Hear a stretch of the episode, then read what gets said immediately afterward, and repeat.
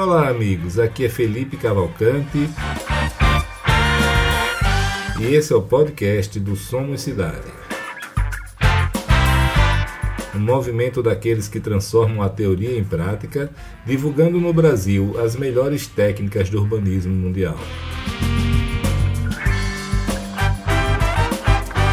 Acreditamos que as cidades devem ser devolvidas para as pessoas e que o setor privado pode ser um grande aliado para que isso aconteça.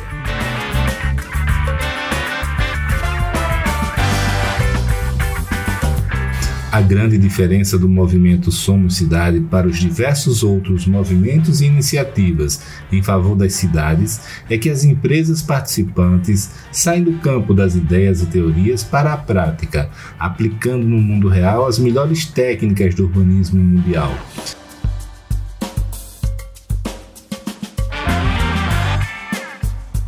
Esse é um movimento de pessoas e empresas que fazem acontecer se expõem ao risco e que são apaixonadas por transformar as cidades e as vidas das pessoas para melhor.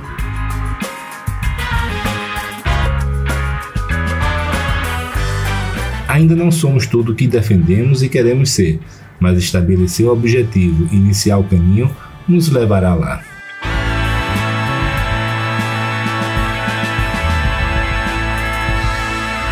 Olá, amigos, tudo bem com vocês? Aqui quem está falando é Felipe Cavalcante, mais uma vez juntos no nosso podcast. E hoje nós temos dois convidados especiais, amigos queridos, né, a Mariângela Machado e o Eduardo Ettenberg. Não sei se eu pronunciei certo, Eduardo, depois é. você me corrija aí. É. E eles dois são feras, são pessoas que são grandes referências no Brasil quando se trata de loteamentos, associações de moradores, toda essa gestão de relacionamentos, são muito experientes com, com esse segmento.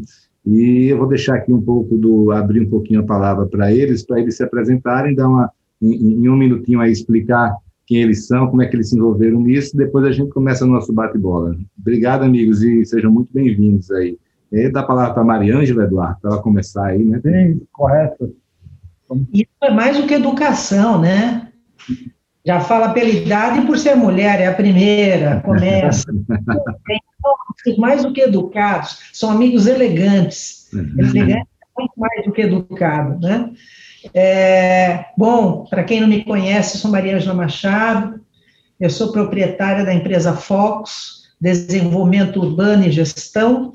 O que faz essa empresa, muito rapidamente, é, um dos itens é a associação, mas é um dos itens. Ela dá consultoria para loteadores, para dirigentes de associação e para incorporadores imobiliários. Né? E para os loteadores e incorporadores imobiliários, ela dá consultoria em quatro vertentes. A primeira é pré-registro. Então, toda empresa tem o seu corpo jurídico, toda empresa tem o seu corpo de urbanismo, de projetos, é, e vão fazer as documentações, vão, vão fazer realmente as concepções, e precisa de um ombudsman, precisa de alguém fora da empresa que junte tudo isso aí, tudo que já foi feito e fale, ó, aqui está faltando uma pitada disso. Olha, aqui o marketing não viu com olhos mais fortes, com mais, precisa iluminar melhor esse ponto de vocês que vocês não estão dando muito valor. E também olhar com tecnicamente ou tecnicidade a documentação que eles prepararam. Nós percebemos que as empresas têm várias áreas e não tem um nome único. Por isso que eu chamo de ombudsman. Alguém que pegue tudo isso pronto e fala, está faltando, está faltando conceber e fortalecer aqui, consolidar esse produto. Então, esse é o primeiro pré-registro que a Fox faz. O segundo é pré-lançamento ela ajuda o incorporador imobiliário, o loteador, a preparar uma pasta para o comprador. Por isso que eu falo que é pré-lançamento. É toda uma documentação com cara, com comunicação para o interessado comprador. Né? E é ainda interessado comprador. Depois disso entra a terceira fase, que é uma fase de pós-lançamento, aquele interessado vira cliente, e aí a gente cria uma pasta para proprietário, a gente já dá o nome dele de proprietário. já coloca ele dentro do bolo para realmente fazer a festa. E aí todo um processo de comunicação em cima disso. E posteriormente, um quarto item, nós falamos quatro vertentes, é ajudar com os recebíveis imobiliários. Indicação de empresas, que podem fazer a administração dos recebíveis, a comunicação para diminuir a inadimplência e tudo isso. O Eduardo Reinberg, através da Global Governance, vai, vai se apresentar a seguir, é um grande parceiro da minha empresa. Né? Nós trabalhamos juntos em alguns desses itens e somos realmente parceiros. Nós não somos competidores, que bom. Nós somos agregadores. Nós trabalhamos juntos em várias coisas. Então, estamos aí, ajudamos os dirigentes das associações nas atualizações é, dos documentos associativos, é, e também em assembleias quando necessário, e nas gestões desses loteamentos, nas convenções condominiais, lembre-se dos condomínios de lotes, já fizemos vários, então, loteamentos, condomínios de lotes, condomínios normais, né, é, estamos aí para assessorá-los. É um olhar diferente da tua empresa para que você perca menos, para que você enfrente menos judicialização e para que você faça o seu cliente mais satisfeito. A palavra é tua, Eduardo. Obrigado, obrigado. Primeira coisa, eu queria agradecer, agradecer tanto o Felipe quanto a Mariângela, pelo Felipe pelo convite pela honra de, de poder contribuir com o projeto dele. É, é, é, é o máximo. Quer dizer, eu, o Felipe, para mim, é, assim, é uma referência desde quando eu conheci. Ele é um, uma pessoa que agrega as outras pessoas, generoso, compartilha conhecimento, quer dizer, ele, ele multiplica a, o sucesso entre as pessoas que, que caminham próximo dele. A Mariângela, então, é a, a minha, du, minha dupla preferida, a gente trabalha muito junto, a gente é, soma esforços, Mariângela com uma competência extraordinária, uma bagagem fantástica nessa toda nessa parte de documentação, né? E que é extremamente importante para evitar uma série de problemas e chateações no futuro. É preferível previamente olhar para tudo isso e pôr todos esses documentos em ordem para depois as coisas fluírem é, da forma mais tranquila possível. Eu, na minha empresa, é, se chama Global Governance, a gente, eu atuo nesse segmento exclusivamente de comunidades planejadas há mais de 20 anos. Né? Fui é, gestor de grandes empreendimentos, empreendimentos de referência no mercado nacional, empreendimentos ganhadores de prêmios, é, fico aqui é, o Condomínio Laranjeiras, a, a Quinta da Baronesa, a Fazenda Boa Vista, quer dizer, e uma carteira de clientes que também a gente assessorou é, teve assim a, o orgulho, a gente é, tem o prazer e o orgulho de ver esses empreendimentos hoje consolidados e, e sendo referência no mercado. Então, a, o nosso papel é assessorar tanto o empreendedor quanto a, já a, os corpos diretivos das associações em melhor conduzir aquele empreendimento. Então, o empreendedor, ele é, planejar aquele empreendimento né, da, da melhor forma, voltado para as pessoas. Né? Eu, eu costumo dizer que é, o empreendimento, quando ele começa a ser comercializado, ele começa a tomar vida, porque as pessoas começam a se agregar àquele projeto. Né? E tomando vida, é, a gente precisa dispensar máxima atenção a essas pessoas, que cada uma é, é uma pessoa diferente, uma expectativa distinta, uma, uma ansiedade própria, e se isso não for bem é, suprido, a gente dá margem para causar frustração, para causar uma série de, de, dificuldades que, na realidade, não precisariam existir. Então, resumindo, né, é, é um prazer estar aqui. E, Felipe, estou à sua disposição. É, só está faltando o, o shopping, uma vez que hoje é sexta-feira, para a gente fazer esse bate-papo. Vamos lá. Bacana. Eduardo, eu queria aproveitar aí sua deixa, rapaz, e, e, e já pedir para você responder uma questão, depois a Mariângela, que é a seguinte, você estava falando aí, né, eu sei da a experiência que você tem, que a Mariângela tem, enorme, né, já devem ter passado por poucas e boas, né? Assim, deve ter passado por muito aperto já, por muita situação difícil, crítica. É, você falou da bagagem da Maria Ângela, a bagagem ela é feita assim pelo sucesso, mas também pela pelas dificuldades que a gente enfrenta, as que a gente consegue superar e as que a gente não consegue, né? Então, eu queria saber de você, Eduardo, é, conta aí para a gente quais foram os principais perrengues ou o principal que você passou é, nessa relação com condôminos, com, com clientes, é, proprietários, é aquela coisa que não sai da sua cabeça, pelo bem ou pelo mal.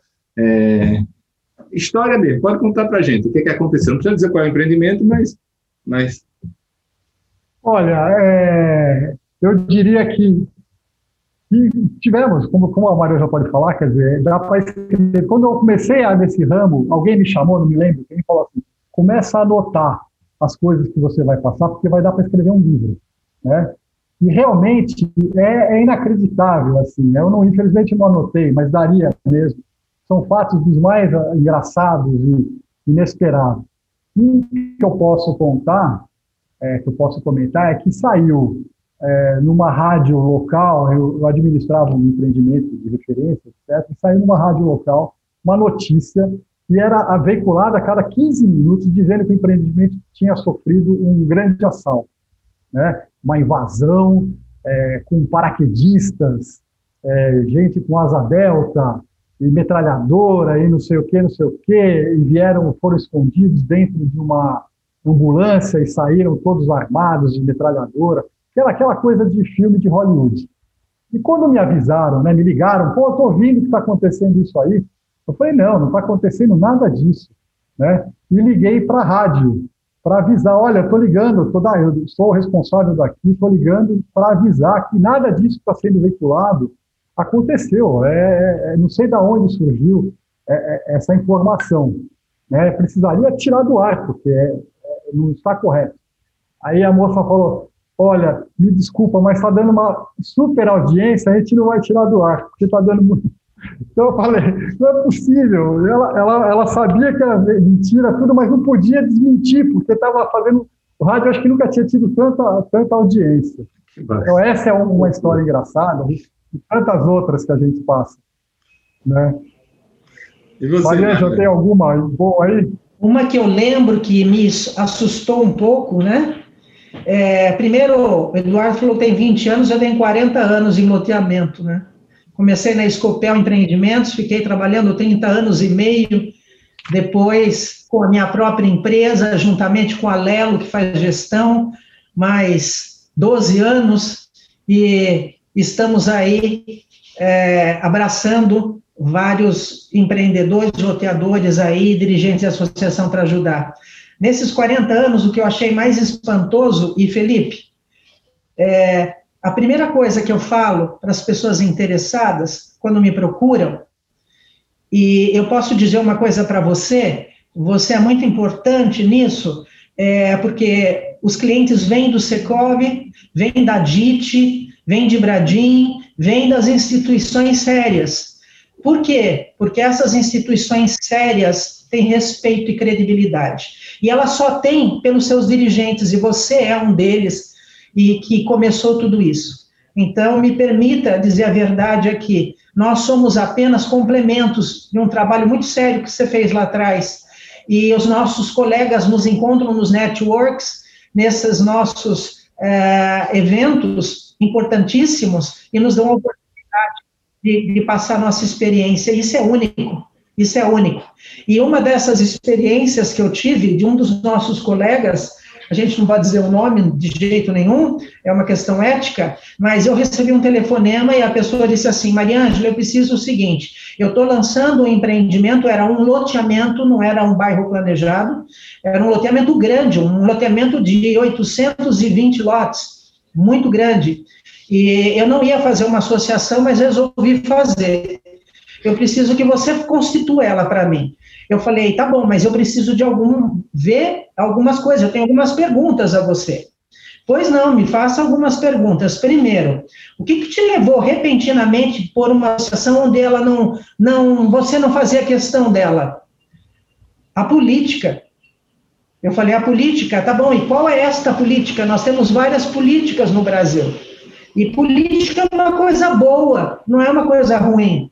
Eu não vejo como coisa ruim. Né? É, o como fazê-la é coisa é ruim, não a política. A política é uma coisa maravilhosa. E aí, qual é essa sua política? E ele me disse: é o seguinte, eu tenho um vereador que ele precisa ser o presidente dessa associação. Ele me disse que para ter uma associação, ele precisa ser o presidente da associação, porque ele tem que coordenar toda aquela região. Então, eu preciso fazer a associação para ele, não para os compradores. Precisa ser inscrito para que ele brilhe, para que ele fique, para que ele se perpetue até. E eu preciso te dizer isso. E eu digo para ele, então você está falando com a pessoa errada. Porque é o seguinte, estar nessa associação, eu faço questão de colocá-la. Aliás, ele será muito bem-vindo. Por que não? Mas você não pode fazer para ele, você tem que fazer para eles. E se você fizer para ele, quem responde por aquele empreendimento, até a quitação do último lote, meu amigo, é você e não eu. Eu participo de um único trabalho seu. Você vai responder por aquele empreendimento o resto da sua vida. E eu não quero pôr você na, nas mãos de ninguém. Você tem que ter o trabalho junto a quem você vende. Você tem uma marca, você tem um produto. Então, nós temos que fazer uma associação, sim, se você achar que é para os seus compradores. Se não for para os seus compradores, ela não será uma associação. Ela vai ser uma milícia. E isso eu não faço. Eu faço associação. Essa é, é uma das coisas interessantes que a vida nos dá. E, Felipe, mais uma vez, a gente é um conjunto de fracassos, Felipe. E com os fracassos, a gente vai aprendendo a não errar, e vai aprendendo a não errar, e vem essas coisas e nos ensina assim: puxa, tem muito para viver, tem muito para aprender. Então, é é isso que nós estamos fazendo, fazendo os nossos clientes errarem menos. É isso que a gente faz. Ah, eu queria aproveitar essa sua deixa aí, né? E para mim está muito claro que, assim, se isso tivesse sido feito, se não, pode até ter sido feito, né, com, sem você. Não foi. A chance de, de dar, dar, errado, a associação era muito grande, né? E eu, eu me lembrei agora de uma situação que eu estava no interior do Goiás recentemente, conversando com um loteador, e essa cidade tinha uma característica muito peculiar, né? Os loteamentos abertos é que tinham sucesso, tá? Os fechados, eles não eram bem vistos, porque todas as associações de moradores deram errado. Né? Então, assim, a percepção na cidade é que quando tem associação de moradores não, não funciona. Né? Aí eu achei tão engraçado isso, que a gente vê de tudo, né? até, até isso. E até levou o próprio empreendedor a, a financiar os serviços públicos, né? que de outra maneira seriam da associação ou da prefeitura, por 5, 10 anos, ou nem sei, até pelo resto da vida, né? Loucura. Aí minha pergunta para você, Eduardo, é a seguinte: é, quais são os principais fatores que levam a associação a dar errado? Ó, então, o primeiro é o trabalho da Mariângela. É, realmente tem que ser, verdade, não é, não é brincadeira, é, tem que ser bem escrito, não é escrever qualquer coisa, não é copia e cola, né? É, é, é cada associação, ela ela tem uma característica, ela tem um perfil de público, né? Tudo isso reflete na, na forma de escrever, de estabelecer o estatuto, os regramentos, né? É, os estatutos eles podem provocar situações constrangedoras. Um exemplo clássico tem uma frase que eu acho que é da Margaret Thatcher, que ela fala que a, a democracia não é para chegar no poder, mas é para tirar alguém do poder né? Permitir que se remova alguém que não seja a, adequado.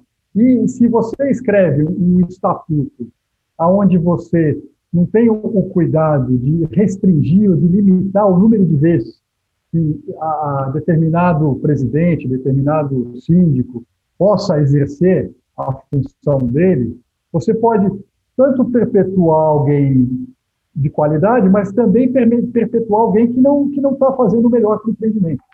Então, quer dizer, é um detalhe, é uma vírgula, é uma palavra que modifica completamente a história do empreendimento. Então, tem a cada artigo, a cada página do estatuto, tem uma forma correta para se fazer, para se escrever, para gerar um determinado resultado.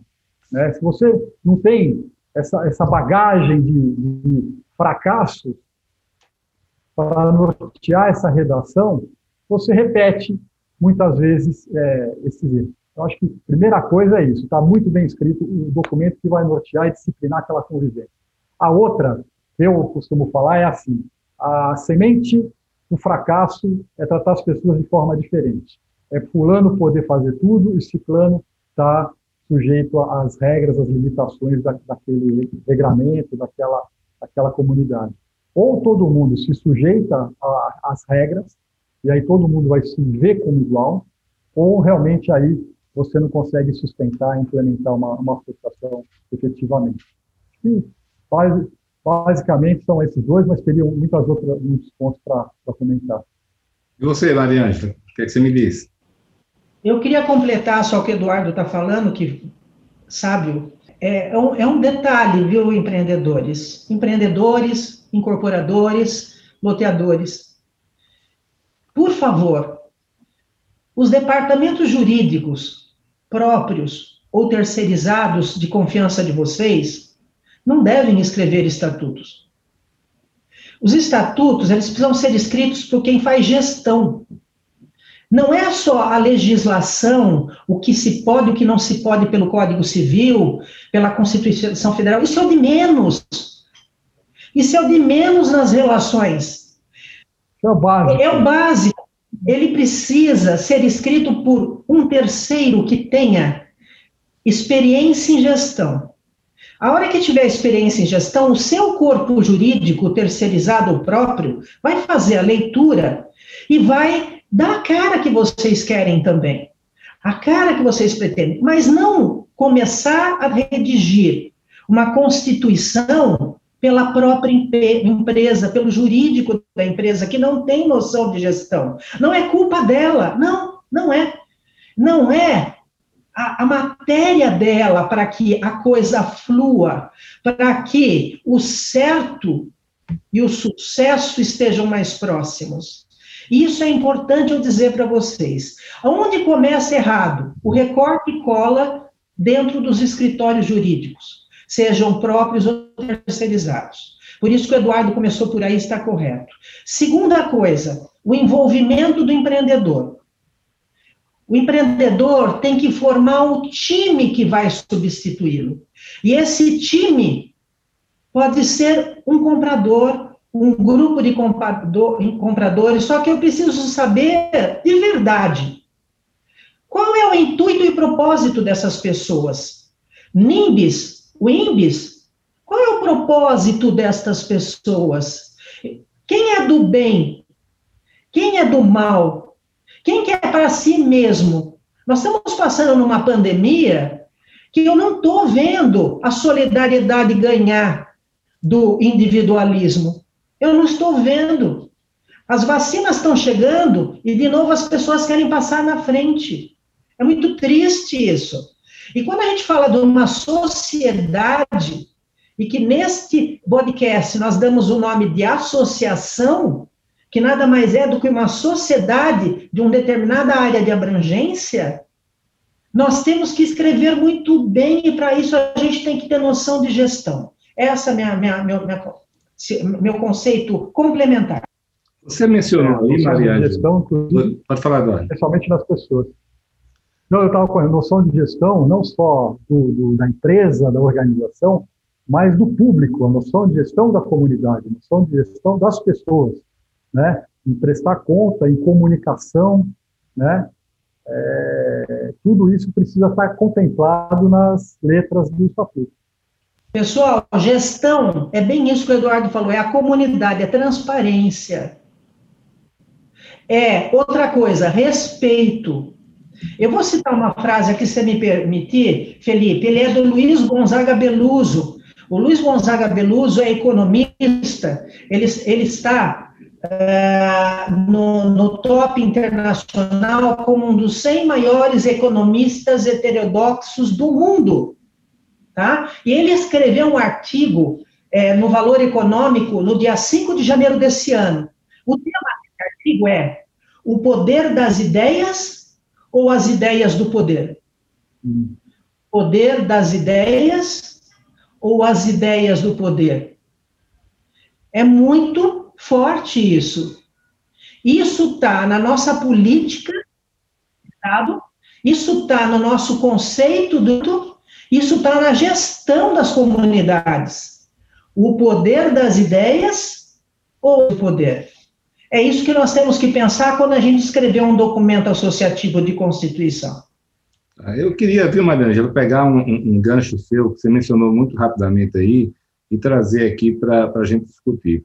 É, a gente sabe que muitos empreendedores, existem empreendimentos que são de, de curto prazo, um tem início, meio e fim, claro, e tem outros que são de longuíssimo prazo, né? A própria, os baixos planejados, etc. Ou não, né? São empreendimentos que, o, que exigem, de uma maneira ou de outra, a presença do, do desenvolvedor, do incorporador, do loteador, por mais tempo. É, eu queria que vocês me explicassem é, qual é o papel do, do loteador, do incorporador, nesse tipo de associação. Né? Ele, ao entregar o empreendimento, ele continua fazendo a gestão como empresa, ou ele, passa, ele participa da gestão do, da, da associação? Até quando? Como é que essa troca, essa passagem de bastão? Vocês podem explicar para a gente aqui? O papel do empreendedor é duas palavrinhas. Não precisa se alongar. Papel do empreendedor nos empreendimentos que ele faz se ele for um empreendedor sério, como a maioria o são, o são, ainda bem, é o que nos dá esperança, ele tem que ter um papel de propósito chamado vitalidade urbana.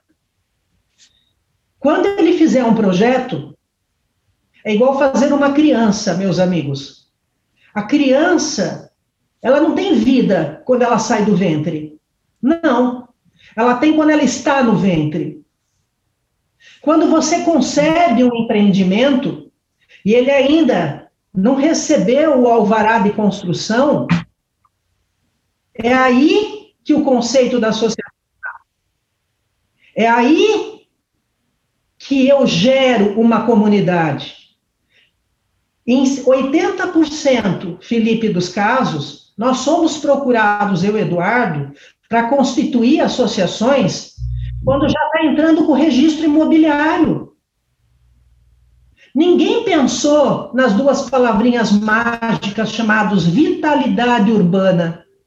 Ninguém pensou no urbano, pensaram no urbanismo, pensaram nos projetos, pensaram no lançamento, pensaram na comercialização, pensaram no registro, pensaram no licenciamento, mas não pensaram na vitalidade urbana.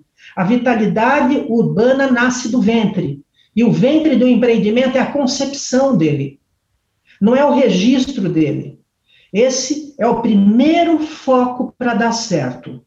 Segunda pergunta tua: até quando o empreendedor deve participar? Né? Numa primeira gestão, num primeiro mandato, sempre. No primeiro, sempre, na minha concepção ele tem que fazer a gestão, né, desse bebê. Ele tem que fazer ele nascer. Ele sabe como ele quer que isso aconteça. Todos os cuidados para que nasça é dele, 100% dele. Então ele precisa estar pronto e aberto a participar. Se ele não quer participar, quem da sua confiança poderá participar desse time? E até quando, a sua terceira pergunta, até que momento ele deve participar? Isso depende de empreendimento para empreendimento, mas na regra geral, porque se tudo tivesse manual, os pais teriam para criar os filhos depois que nascessem. Mas não é assim que funciona. Então, na regra geral, que hoje a gente usa muito nessa época da pandemia, que a gente fala os parâmetros, né? Os parâmetros de como agir, né? Nas regras gerais, ele deve ter durante a, a data em que ele está para construir até o TVO, o termo de vistoria de obras, isso é fundamental, a participação ou do empreendedor ou de, de alguém da confiança do empreendedor. E, posteriormente, pelo menos mais um ano posterior, tá? Vai entregar, vai fazer a primeira assembleia de entrega, de instalação, no mínimo mais um ano, mas tem dois anos o outro projeto. Tório, que é a Global Governance, trabalha muito bem nessa área, ela, ela, ela prepara esse time de compradores para assumir isto. E isso a gente chama de momento híbrido. É fundamental. Agora, atenção, eu vou dar uma dica aqui que está acontecendo muito. Quando eu falei que o empreendedor não quer participar porque não é o negócio dele, eu entendo perfeitamente. E ele vai eleger um, alguém da confiança dele, cuidado, tá? Porque normalmente ele elege funcionários dele, para que sejam pessoas da confiança, para que seja o presidente, o vice, o secretário, o tesoureiro, o nome que se der, conselho, diretores, isso não importa. Importa a essência. Ele elege, ele, ele coloca no lugar dele funcionários e depois ele demite esses funcionários. Ou algum funcionário sai da empresa dele e ficam no mando daquela associação. Isso é sério. Isso traz problemas. Você vai ter que administrar jogos de o que, que você me dá para eu assinar esse documento. Isso é muito triste. Então, cuidado com isso. Cuidado. Quando você se utiliza de funcionários que estão hoje que podem não estar amanhã no comando de uma associação. Palavra sua, Eduardo. Eu ia comentar, só, só complementando, é, o tempo que o empreendedor deve permanecer no empreendimento. Primeiro, ele tem um compromisso. Quem, quem vendeu o sonho foi o empreendedor. E quando ele mostra aquelas paisagens maravilhosas, aquele ambiente bucólico, aquela confraternização das pessoas, etc, etc. Isso não é verdade, ele precisa concretizar isso. Então, não é só entregar uma piscina, entregar uma quadra, entregar uma portaria. Ele tem que efetivamente é, fazer acontecer, fazer é, se, é, tornar realidade aquele ambiente que ele vendeu. E isso ninguém melhor do que ele para assegurar essa concretização. Ele se comprometeu, é, é compromisso dele entregar aquele ambiente, aquele espaço é, de bem-estar, de, de, lazer, de prazer. Então, isso o, o prende ao, ao empreendimento. O outro, a outra situação, é como a Maria Angela falou, que é essa gestão híbrida, é que ele não deve permanecer para sempre. Então, ele precisa começar a identificar pessoas adquirentes, associados, que tenham interesse, tenham disponibilidade e, e tenham é, legitimidade e vontade verdadeira para melhor conduzir aquele empreendimento. Isso também é um processo, também tem, uma, tem técnicas para se identificar essas pessoas. E ele, aos poucos, ir fazendo essa, essa transição. Nos empreendimentos de, longo, de longa maturação, isso faz uma diferença estrondosa, porque ao longo do tempo, o, o empreendimento bem gerido, ele obtém uma valorização muito maior do que aquele empreendimento que é por simplesmente entregue. Então, ele, até para ter, um, um, além de criar um produto superior e também criar um retorno maior àquele investimento, ele precisa permanecer à frente desse, desse empreendimento. Agora, é o seguinte, a gente vê é, muitos empreendimentos, especialmente esses longos, né, comunidades planejadas ou, ou outros desse tipo, onde realmente é, o, o, sucesso do empreendedor, do empreendimento, aliás, ele vai se dar em função da qualidade da governança, da, da, da gestão, da valorização que isso vai ter, né? E então passa a ser até menos um negócio mesmo puramente imobiliário, passa a ser um negócio de, de administração, né? E, e de, de, criação, desenvolvimento comunitário, etc. E tal. E, e aí muitos empreendedores dizem: eu não posso deixar essa, o, todo o risco do meu negócio, sucesso ou fracasso, na mão de terceiros, que muitas vezes podem ter conflitos de interesse, pode cair na mão de uma pessoa que não tem um perfil, né? É, a gente sabe de casos, né, que tem até pessoas que são profissionais, né, pessoas que querem só chantagear ou fazer isso assim. Então, aí ele diz, não, eu preciso ficar na linha de frente. Então, a minha pergunta é a seguinte, nesses casos, onde realmente ele vai ter que ficar ali e a transição vai ser muito mais lenta, é, é, o quão democrata ou, ou, autoritária vai ser essa, essa gestão? Quais são os limites, até legais e éticos, é, dessa, dessa situação? Eu queria comentar só o seguinte: quem tem a legitimidade dessa liderança é o empreendedor. O empreendedor que idealizou aquele produto, ele que pôs aquele produto em pé, ele que comercializou, ele que tem o, o, a relação individual com todos os adquirentes. Foi ele que se comprometeu com cada um dos adquirentes é, a entregar. E vai ser cobrado, né, Eduardo? E vai ser cobrado. Quando ele se exime dessa liderança, é, isso, isso tende a desarmonizar aquele, aquele, aquele grupo. Porque todo mundo começa a se sentir é, com o direito de ser o líder. E aí se formam as, as oposições, as panelas, as brigas, e, e é muito difícil depois eu até percebi, resgatar, resgatar, resgatar esse. Eduardo, desculpe interromper, mas eu até já percebi o seguinte: que quando o empreendedor está na linha de frente, é, e mesmo que tenha oposição, alguém insatisfeito, é como se todos ficassem contra o empreendedor. Mas quando ele não está, deixa de haver um inimigo comum e aí começa a se degladiar entre eles lá, né? Vira uma loucura, vira. E aí transforma aquele ambiente que é para ser um ambiente prazeroso um ambiente desconfortável, desagradável. Isso reflete em valorização, isso reflete em liquidez, isso reflete, quer dizer, o empreendimento pode ser um empreendimento mais, mais bem construído, lindo, maravilhoso, que ninguém quer ficar lá, porque não é agradável. Em contrapartida, o empreendimento pode nem ser tão extraordinário, mas se houve essa preocupação de criar um ambiente amistoso, agradável, camarada, todo mundo quer ir para lá. E, e, até os valores são, são maiores. Eu queria só completar o seguinte: nós temos que ter cuidado quando a gente fala de associações. Nós temos associações para loteamentos abertos, loteamentos fechados e bairros e comunidades planejadas. Para bairros e comunidades planejados, não existe isso sem associação. Então, não está do empreendedor definir se vai ter ou não. Não existe bairro e comunidade planejada sem associação. Senão está vendendo gato por lebre. Não existe, ele não tem opção, tá? Nesses casos, ele tem que ter a mão ali. Eu quero lembrar de um nome que é um grande colega nosso, o Luiz Augusto Pereira de Almeida, da sua bloco, que tem a família no comando da Associação Riviera de São Lourenço há muitas décadas e que é muito bem aceito pela associação. Por quê? Não é visto como ditatorial, não, não. Porque há no seu estatuto uma separação de que momentos age o empreendedor como associação e que momentos age o empreendedor como empreendedor.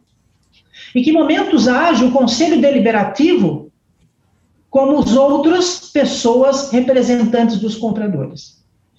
Portanto, quando a gente fala em comunidades planejadas, não é TVO mais um ou dois anos, não. Nós temos que ter ele ali, muito próximo do negócio, porque o negócio é mais longo. Ele vai criar aquela criança que foi gerada.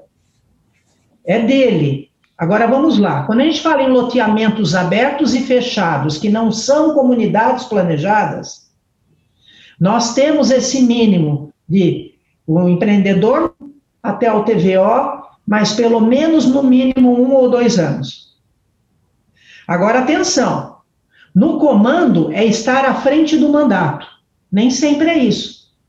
Existe ele no comando estatutariamente não à frente do mandato em que várias situações de decisões ele não participa da diretoria, nem de conselho deliberativo, ele não tem um poder executivo, nem operacional, mas ele tem um poder patronal, de patrono, de dizer sanciono ou veto essa decisão.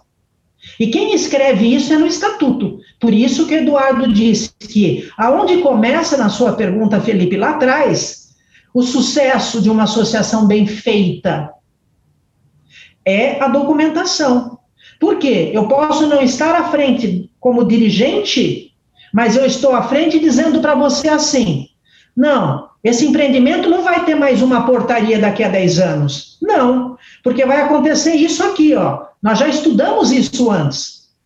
Então, ter o poder de sanção e de veto dentro de um estatuto como cláusula pétrea. E para ser causa pétrea também tem que estar escrito isso no estatuto.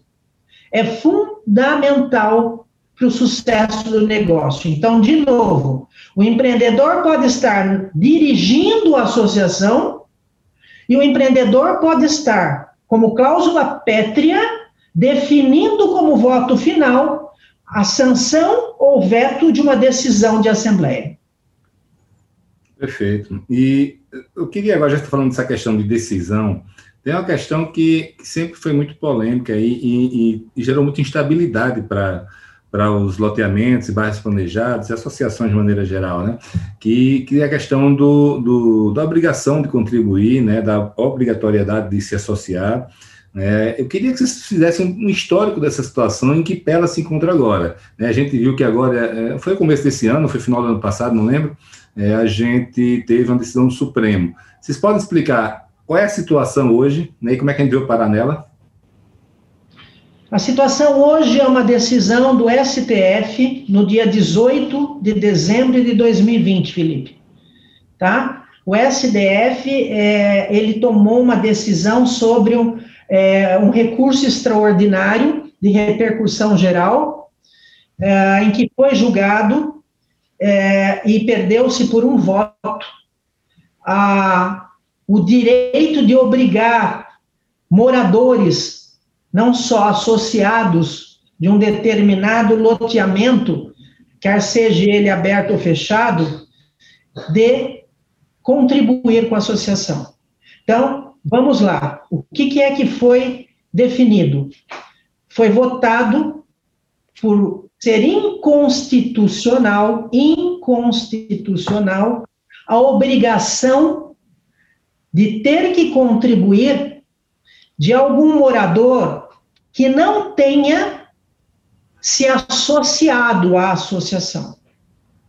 Se ele não se associou, ou antes, ou em qualquer momento, ele não pode ser cobrado obrigatoriamente. Ao menos que, atenção, isso nós já estávamos fazendo, né? Ao menos que quando você faz um contrato padrão de compromisso de compra e venda, com alienação fiduciária ou sem alienação fiduciária, um contrato padrão de um loteamento. E nesse contrato você tem uma cláusula específica de que aquele loteamento é considerado de caráter especial, que é constituída, não é que será constituída. Atenção, pessoal. Com essa decisão do STF, esses verbos mudam de figura. Então, tem que estar no contrato padrão que tem uma associação, não que será constituída, como estava acontecendo, tem uma associação para ela ser especial, essa associação ela tem um estatuto, esse estatuto é de conhecimento dos compradores no ato da, da compra, da aquisição, e que ele terá que obrigatoriamente se cotizar para pagar as taxas. E você tem que levar este contrato a registro. E o cartório de registro de imóveis tem que aceitar essa condição. Muitos não aceitam essa condição. Né? Muitos dizem que não, não, não pode ter é, é, este, essa venda cruzada, ou seja, eu quero comprar o terreno, mas eu não quero aderir à associação pela Constituição Federal, artigo 5 que me dá o direito de aderir ou não. Nesse caso, você deve ter no seu contrato que a adesão pode ser não obrigatória, mas a taxa, sim. Então, você está respeitando o direito de participar ou não da associação, mas obrigando no ato do contrato o pagamento compulsório da taxa mensal. Isso vai dar um problema gravíssimo, sem dúvida alguma, mas vamos voltar ao que você falou. Qual é a situação hoje? O ato foi julgado inconstitucional a cobrança, a obrigatoriedade do pagamento de taxa para quem não vier a aderir à associação. É óbvio que o morador que está lá e que está usando dos serviços e não pagando, não vai aderir. Se ele não aderiu, ele não vai aderir. E desses, pela decisão do STF de repercussão geral, não pode ser imposto a taxa. Então, aquela situação de, é, é, poxa, não é justo, não foi assim que o STF julgou. Agora, atenção, foi ruim isso para nós? Não foi bom. Nós gostaríamos que fosse possível. A, a, o julgado do ministro Faquim, eu gostaria que vocês fossem buscar, porque ele é curto e ele é preciso, e ele obrigava o pagamento da taxa para as pessoas, mesmo não sendo associadas, desde que usufrutuárias dos serviços. Mas ele foi voto vencido. Então vamos lá. Hoje, com a decisão do STF, a decisão diz o seguinte: eu só vou ler um trechinho de quatro linhas.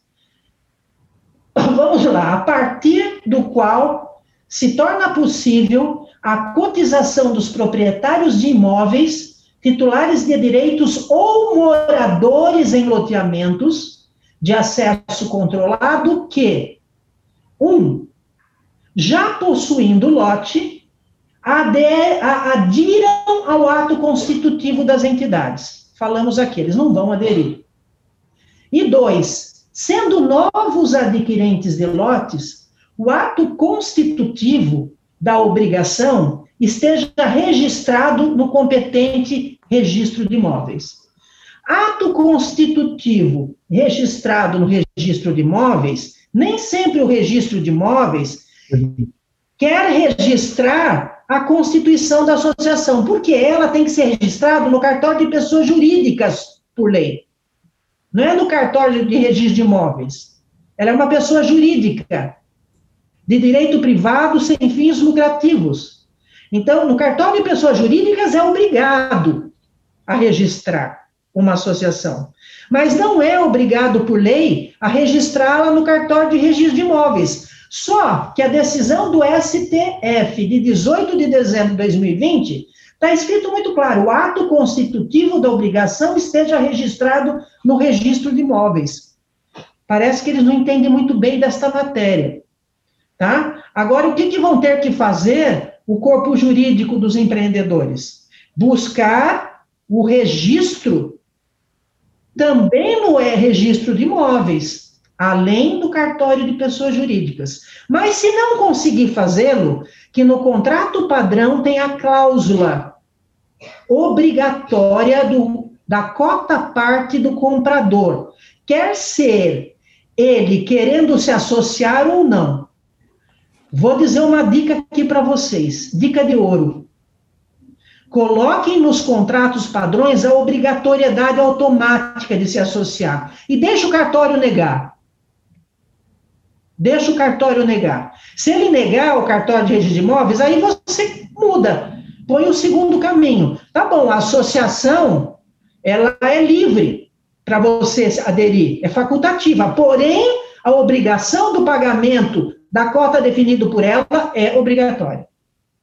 Eduardo, eu queria agora fazer uma pergunta para você. Superado o registro, o lançamento, está tudo bacana com um documento legal e a obra foi entregue no prazo, tá? E tá bonita, né? E aí, a partir daí, como é que se faz o relacionamento com essa turma? Eu sei que você é. Ah, então eu vou, eu vou me divertir porque não é a partir daí que se faz o relacionamento com a turma o relacionamento com a turma acontece é, lá atrás, já quando ele, tá, ele fez a compra, né?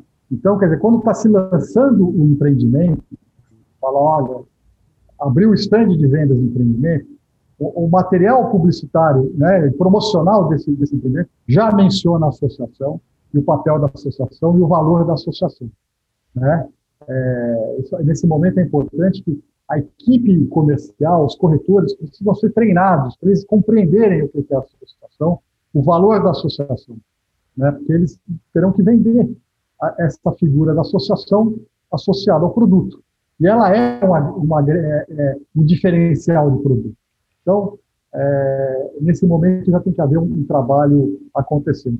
No ato da compra, no, no, ato da efetivação, da aquisição por parte do, do adquirente, quem dá as boas-vindas para ele não é o empreendedor, mas já é a associação.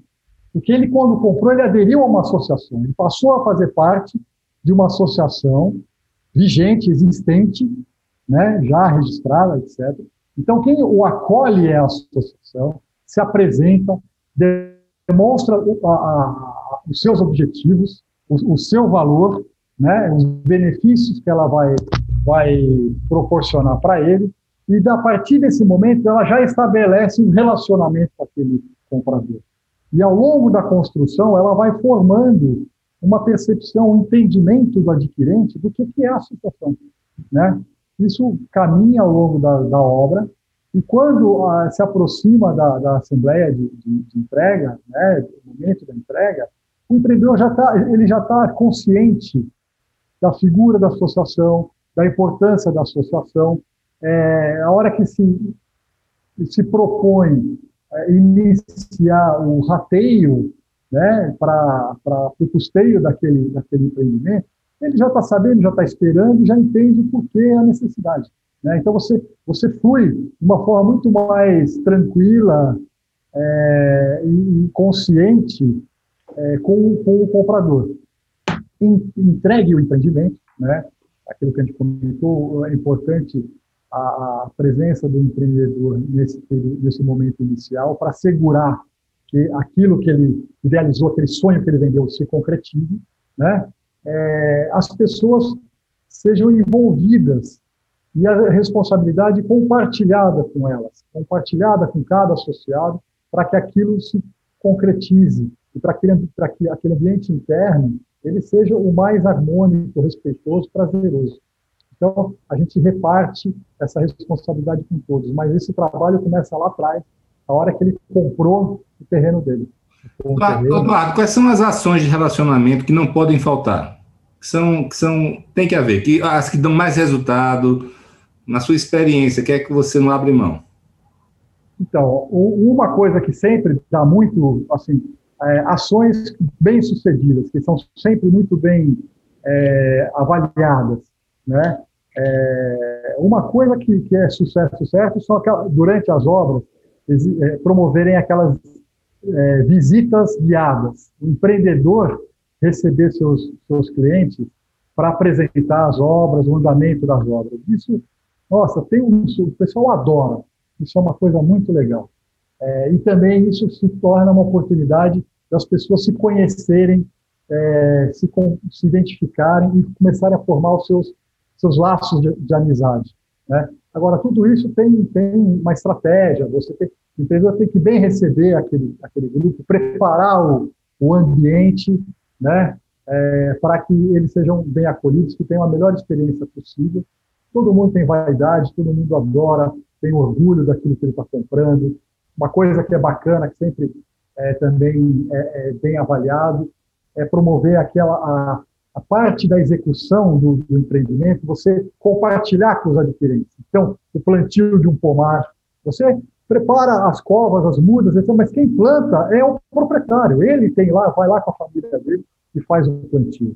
Né? Nessa, agora, com essa fase de pandemia, que é uma loucura, né? é um mundo novo mesmo, que está tá modificando muita coisa, a gente chegou a idealizar até promover, promover esses eventos de plantio mas em vez de serem plantios coletivos, a gente idealizou que o plantio é o plantio da árvore da frente de cada casa, né, de cada lote. Então, também num evento planejado, cada um ia, encontrava ali a muda preparada, etc, etc, e ele, com a família dele, faz o plantio daquela árvore. Né? Então, ele olha para aquela árvore, ele sabe que ele que plantou, ele cuida mais, ele se preocupa mais.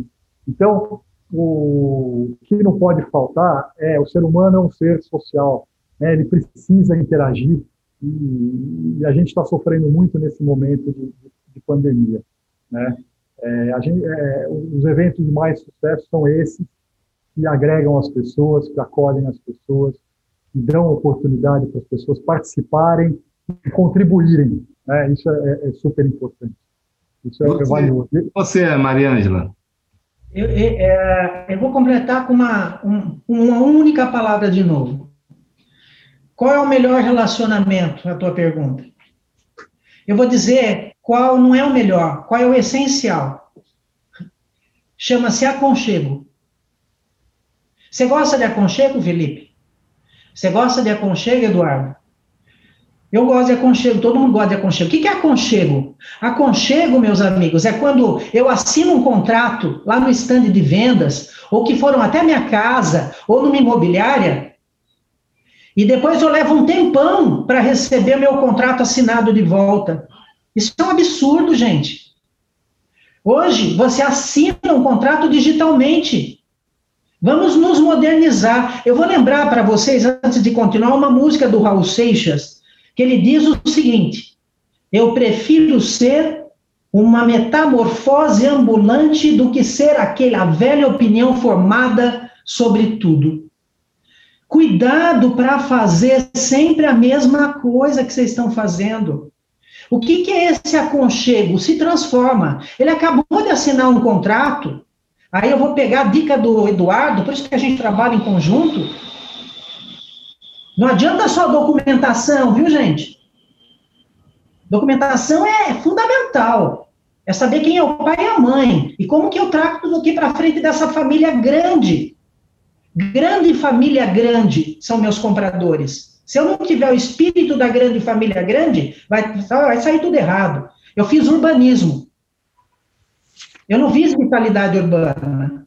Agora, onde está o aconchego? Eu acabei de assinar o contrato. Que presente eu recebo, hein, Felipe? O boleto. Não eu levar alguma coisa para minha família para casa? Eu não posso receber na minha casa alguma coisa antes do boleto? Antes da cartinha da associação? E depois, Felipe, de 15 dias, eu podia receber um vale pizza, eu podia receber um buquê de flor, eu podia receber alguma coisa? Não, isso é caro, isso é nada de caro. Caro é judicializar. Caro é PROCON. Isso que é caro. Caro é distrato. Isso que é caro. Isso aí não é caro, não. Então, isso é aconchego. É antes Olha, eu comecei os primeiros dois meses com esse cara. Eu não dei nem para ele o contrato e já até mando o boleto. Cadê o aconchego, minha gente? Senão a gente está academia aqui, academia dos loteadores, a gente está repetindo o, o checklist.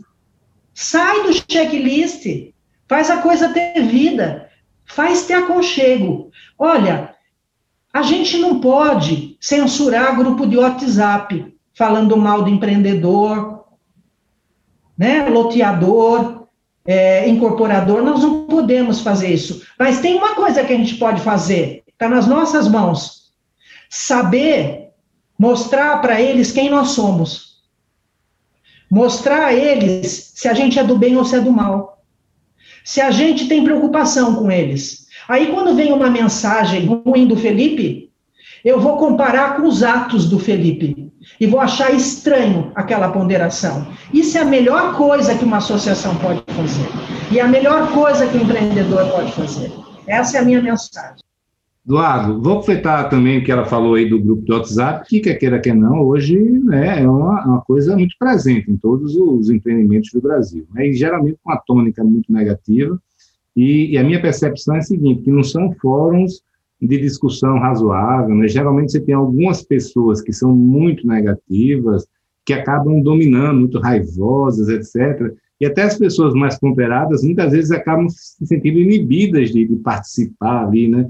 Então, hoje, todos os empreendedores que eu converso, eles têm problemas com grupos de WhatsApp. É, como, é, como é que se... É, a, a Maria já, já deu né, a opinião dela sobre como conduzir. Você tem alguma outra estratégia? Como é que você faz geralmente para lidar com isso? Então, esse daí é o mal do século, né? E, o, e a pandemia está colocando mais pimenta nesse assunto. As pessoas, eu falo que a gente tem uma, uma pandemia também de, de mau humor, de irritação, de, de, né, de, de mas, o, o, o, Eduardo, só, só é. interrompendo, mas só para acrescentar, é. eu não sou vítima disso, né? E é muito engraçado. Hoje eu tive uma conversa com, com um cliente e, e ele me passou uma mensagem que estava a meu respeito, no, no, no, algumas mensagens a meu respeito num grupo, no empreendimento meu. Eu falei, meu amigo, até eu lendo isso estou com raiva de mim. Eu imagino que ele me conhece, tá entendendo? É, é. Não, é verdade, é verdade. É, é um desafio imenso não existe, não tem uma fórmula só, né? É, e o que a gente sempre aconselha é tome a frente antes de, de, de para que esses, esses grupos não tomem tanto, tanto, tanto, tanta importância. Primeiro, então, a associação ela começa lá atrás, ela já acolhe os adquirentes um a um, ela, ela faz o papel desse desses que gostam de montar o, grupo de WhatsApp. Ela então, tem essa iniciativa, ela propõe os temas, ela transmite as notícias, as informações, os esclarecimentos, tudo isso é, busca reduzir essa, esse fenômeno, mas não impede. Né? O outro ponto é esse fenômeno implantado, estabelecido, é, é, a, nossa experiência é que não adianta é, a, a, associação querer ingressar nesse grupo. Vai ser, vai ser um desafio é, gigantesco. O que ela precisa constantemente martelar, insistir, é que existem canais oficiais de, de, de comunicação e relacionamento com o empreendedor. E que as dúvidas, elas devem ser dirigidas, acionadas a esse canal, né? É, que outros, outros canais de, de, comunicação impossibilitam o tratamento do assunto, da dúvida, da necessidade, da expectativa, né? E acaba só fomentando aí a, a desinformação.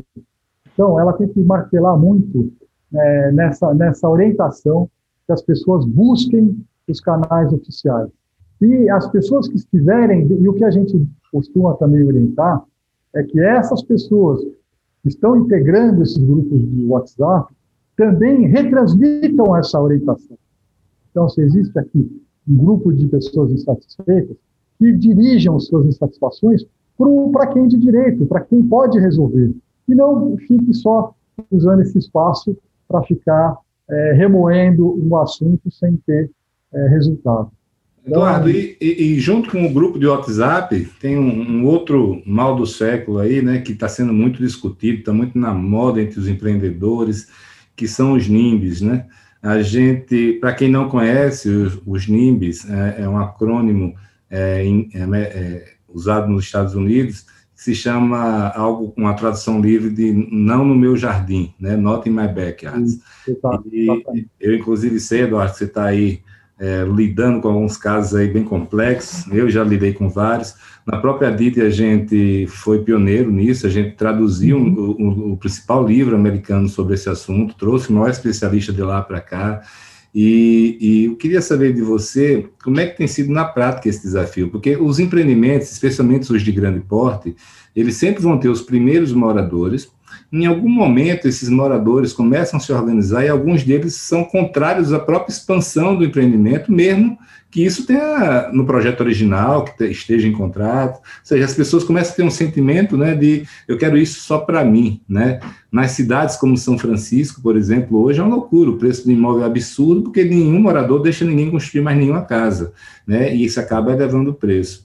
É, como é que você tem feito? Quais são as técnicas para você é, lidar com isso? É judicialização? É relacionamento?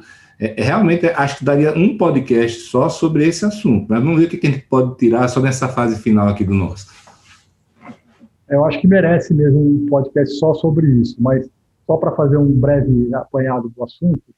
Primeiro foi o que a Mariângela falou. A cada ação, a cada passo do empreendedor, ele tem que ter essa é, bem surpreender o cliente dele. A cada atitude dele, ele tem que estar o tempo todo é, encantando o cliente. É um chavão, mas é verdade. Ele está sempre empenhado em encantar os seus clientes para não dar motivo né, para que haja aí essas, essas insatisfações. é, informação também. Não adianta ocultar é, informações. É, realmente tem que ter transparência. Né? O empreendedor, o empreendimento, ele é faseado. Dizer, os primeiros já precisam, desde o princípio, terem conhecimento de uma forma formal e transparente e tudo aquilo que está projetado vai acontecer. Senão, é, existe uma parcela, eu diria até de legitimidade desses níveis, porque quando a informação não é integralmente transmitida para ele e ele se dá por surpreendido com uma novidade, existe, é, por parte de muita gente, uma, uma reação de se contrair, de se fechar de, de, de contra. Né? Então, medidas preventivas é essa, transparência, informação, formalização, né, e, e, e disposição permanente a, a, esclarecer, informar, etc. Depois dos links formados, é, uma, é um trabalho árduo, muito árduo, de, de, de disponibilidade, de, de transmitir a, as informações e esclarecer os pontos duvidosos ou, conflitantes, e, e, de novo, ter todo o processo bem executado para que, se for para a judicialização, o empreendedor esteja embasado em todos os seus atos para que defenda aquela expansão, aquela transformação que ele quer realizar. Maria Ângela, além de você é, passar a sua experiência sobre isso, sobre esse relacionamento com eles, passa para a gente o que é que a gente pode prever nos nossos contratos, estatutos, convenções, para minimizar esse risco. Segredo. o segredo é alma. Eu tenho, eu tenho, eu tenho uma ótima, tenho uma muito boa, um segredo. Eu vou revelar um segredo. Segredo. É, que, eu, que eu gosto muito. Você vai contar essa que é boa. Você prevê no, nos estatutos que aquele que é, aluga o seu imóvel, ele, ele se compromete a rescindir o contrato dele de aluguel se o inquilino dele por um problema para a comunidade. Então, é, de novo, está escrito que aquele, se ele puser no apartamento dele, no imóvel dele, uma pessoa, um problemático, a gente tem como pressionar, a comunidade tem como pressionar aquele proprietário para que ele desfaça, que ele é, descontinue aquele contrato de locação e remova aquele inquilino de lá para resguardar, re, recuperar a tranquilidade e a paz da comunidade. Então, uma, uma, mais um detalhe que, que, a gente gosta de, de inserir verdade, no documento. A gente sempre tem o copo meio cheio, né, Felipe? Então, nós só temos os NIMBs para ter os WIMBs, né? Então, também os Welcome é. em Backyard. Ou sejam bem-vindos o progresso, o desenvolvimento, o desenvolvimento da, do empreendimento da região, etc. Então, nós temos sempre o copo meio cheio. É, eles vão existir sempre, Felipe. É, existe um artigo escrito pelo Luiz Augusto Pereira de Almeida, num veículo chamado Empresas e Negócios, foi logo agora no começo do ano, foi no dia 5 de janeiro. É, e ele escreve, só para te dar um exemplo, que a cidade de São Paulo, a, a política, o plano diretor, a lei de zoneamento é contra verticalizações pela cidade inteira eles são contra verticalizações. Então, você sabe muito bem que nós temos aqui, feito pela companhia City, os jardins, né? Jardins, Pacaembu, bairros muito bem feitos, muito estruturados, sem verticalizações. E quando houve a, a mudança do plano diretor, os moradores e os proprietários desses bairros é, foram até a, a Câmara dos Vereadores e falaram: não, aqui não podem mudar a nossa condição de estritamente residencial. Não, não, não, não. Está nas nossas escrituras. Não, não, porque o plano diretor queria mudar para especialmente residencial, não restritamente residencial. E, e, e eu estou te dando um fato real, tá, que aconteceu. E eles foram com uma associação tão forte, tão forte, que eles impediram a mudança do especialmente residencial e continuou o restritamente residencial. Você sabe o que, que aconteceu hoje, Felipe, depois de três anos? Eu vou te dizer o que aconteceu. Grande parte dos bairros dos jardins é, com seus casarões estão abandonados, porque as famílias saíram de casarões. As famílias, os filhos cresceram, foram embora, a gente já sabe essa história. Né? E hoje ele quer vender o casarão, Felipe, e ninguém quer comprar casarão hoje, né, Felipe? Dentro de São Paulo, ele compra casarão lá na, no, no loteamento distante, onde ele vai ter verde, né? Onde ele vai fazer caminhada, onde ele tem mais segurança, né? E ele não compra em bairro aberto também, não. Ele quer em loteamento fechado. Ele quer, ele não quer mais aquele casarão ali nos jardins que está incrustado. Então o cara não vende e o cara não mora. Então viraram guetos de insegurança urbana. Viraram locais de droga, viraram locais de prostituição. Então, foi um tiro no pé desta associação. Isso é um fato real, está na Vejinha, está no Estadão, eu posso falar aqui porque não é antiético, é público. Né? Então, o que, que acontece? Veja bem, uma associação não quis o progresso daquele bairro, quis manter aquele status quo que tinha. E hoje o status quo os mata, porque desvalorizou, não vende, não tem comprador, não tem nem inquilino. O Eduardo estava falando em locação, não tem quem queira ir para lá.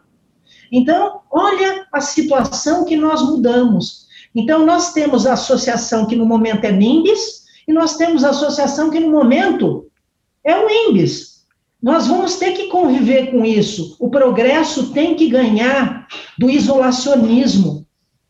O progresso tem que ganhar dessas situações. Não é fácil. Eu sei que não é fácil.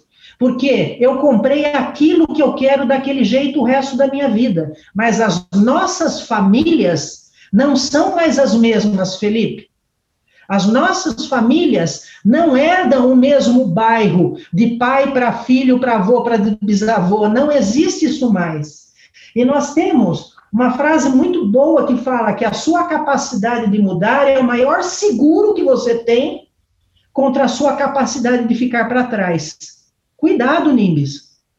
Cuidados. Pode ser um tiro no pé eu não deixar o empreendimento ir à frente. Pela associação ou sozinho. Cuidado, pode ser um tiro no pé. Tem belo recado.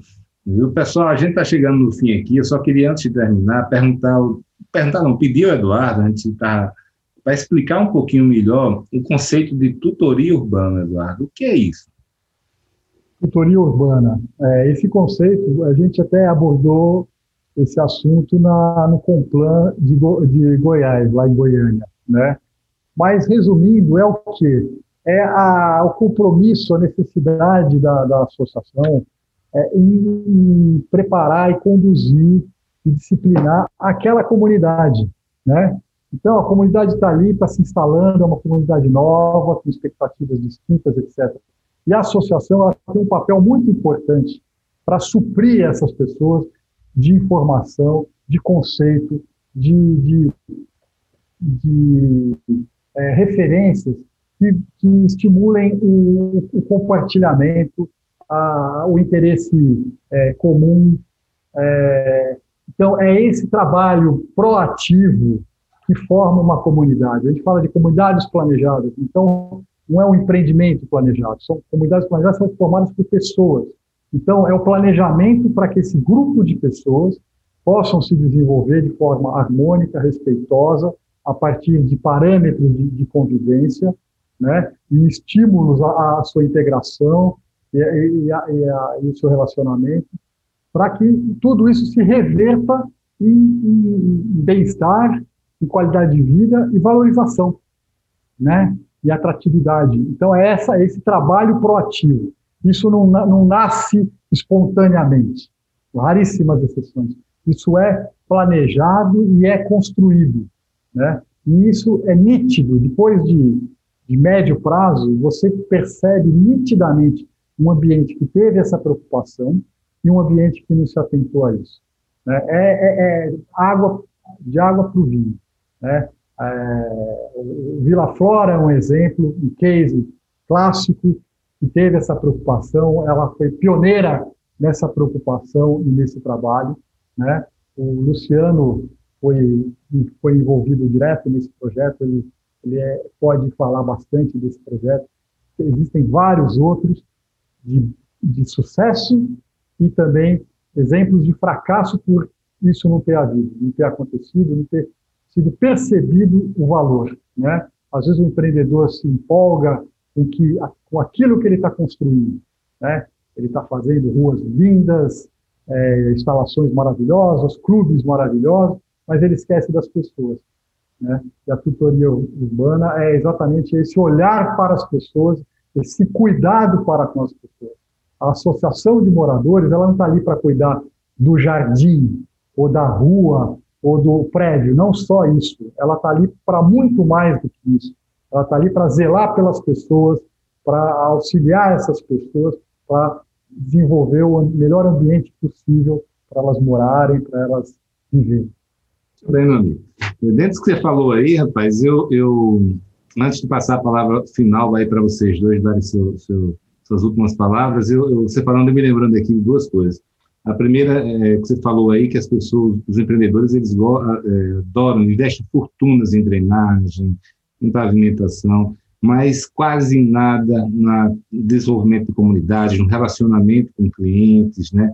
Então, para mim, isso teria que ser uma verba, como você tem a verba de obra, né? Até porque boa parte do sucesso né, vem da, vai vir daí. Né? E, e, a segunda é que assim, a gente você sabe que a gente atua muito também no setor do time sharing, multipropriedade, e uma coisa interessante é o seguinte, o imóvel, a pessoa raramente vai destratar.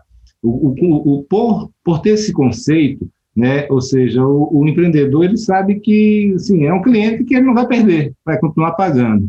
No setor de multipropriedade share, a qualquer momento o cara pode mandar um e-mail cancelando, né, um zap, e, ou no, na economia da recorrência na internet, se assim a Netflix hoje, amanhã você acorda, não me agrega valor, uma assinatura de jornal.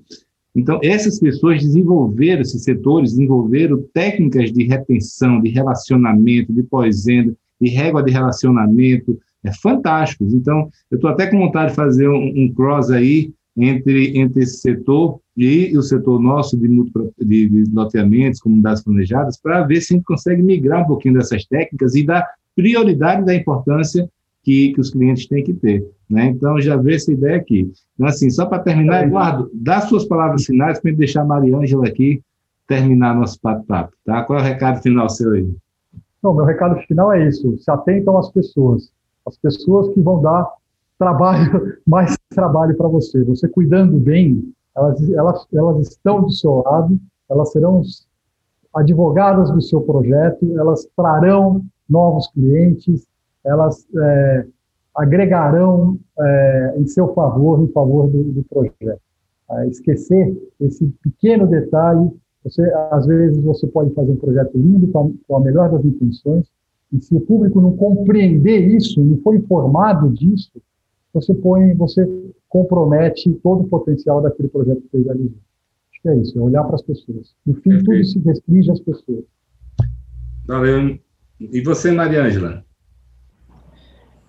Bom, é um alerta aí para os empreendedores, eu acho que a gente está aqui nesse podcast para isso, que é para ajudar, que é para somar, multiplicar. Essa é a nossa razão de viver, né? E quem faz isso muito bem é você, Felipe. Você estuda muito, cara. Você lê muito. Você compartilha tudo. Nossa, é um exemplo de vida para mim. Muito obrigada por isso. É, eu tinha um podcast, só que eu não tinha visto, eu vi hoje, foi do Marcelo, então já vi todos os seus. É eu cresço com eles. E tudo, eu vejo de recebível, eu vejo da área é, é, imobiliária. Isso é crescimento, gente. Isso é crescimento. Mas só tem crescimento quando tem alguém que é humilde de compartilhar. Então, eu quero deixar isso para você, porque é, é, é, justo. Eu não consigo ir embora sem te falar isso. É maravilhoso o teu trabalho aí. Maravilhoso o teu trabalho que você já plantou. E você planta tantas sementes, é um belo jardim. Você merece um belo jardim. E com relação às associações, é, quando ela é necessária. Então, não estamos falando de bairros e comunidades, porque elas são fundamentais, não tem opção. E quando eu tenho loteamentos abertos e fechados, quando eu preciso de associações? Primeiro, quem tem que precisar é o empreendedor. Se o empreendedor achar que não precisa, a oposição vai fazê-la. E a oposição vai fazê-la contra o empreendedor e vai virar inimigo, porque oposição não quer dizer inimigo, não tem nada a ver. Eu posso ter uma oposição de ideias, eu não preciso ser inimigo. Tá certo? Então, cuidado, empreendedor. Quando eu tenho um empreendimento, ah, mas olha, eu estou fazendo para popular aqui, para classe popular, e eles não têm dinheiro para pagar. Não precisa pagar, não faz taxa, não. Eu já fiz vários estatutos que eu não fiz taxa, não faz taxa, não. Ou faz taxa e deixa isento de taxa. E você mantém aquilo até que aquilo você venda, até que aquilo você o faça uma marca para você. Não é um lote a menos livre, não. É a sua marca mais forte.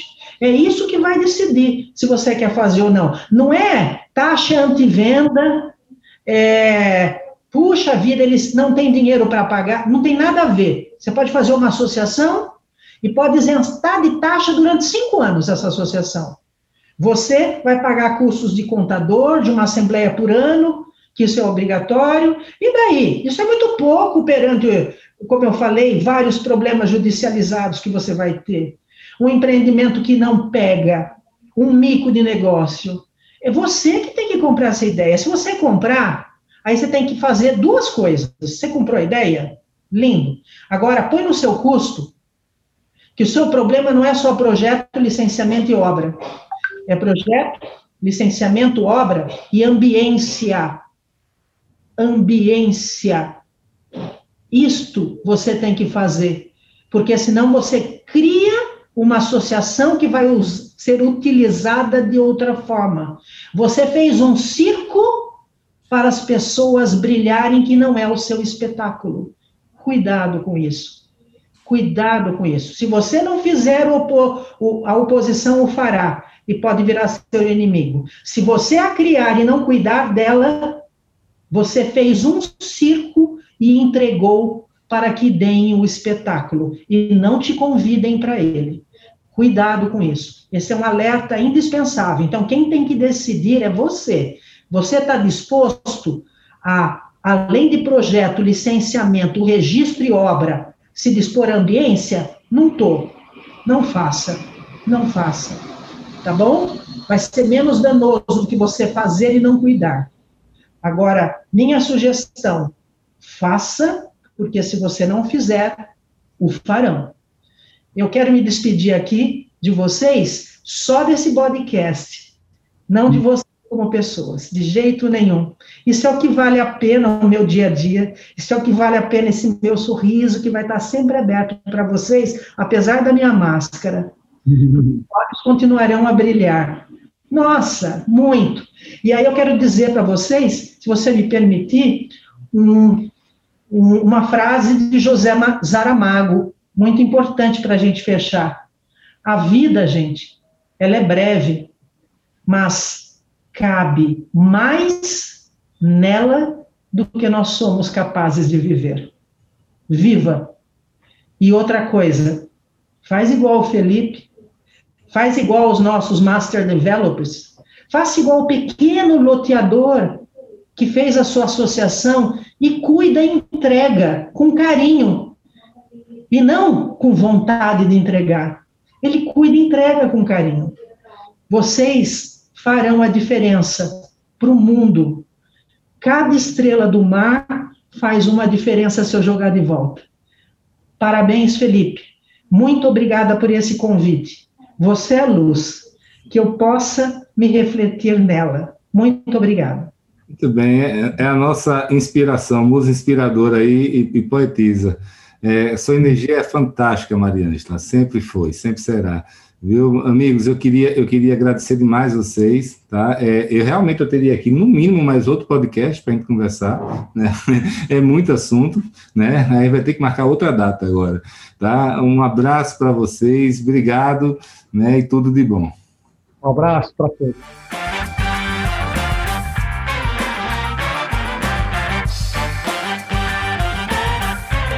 Esse é o podcast do movimento Somos Cidades.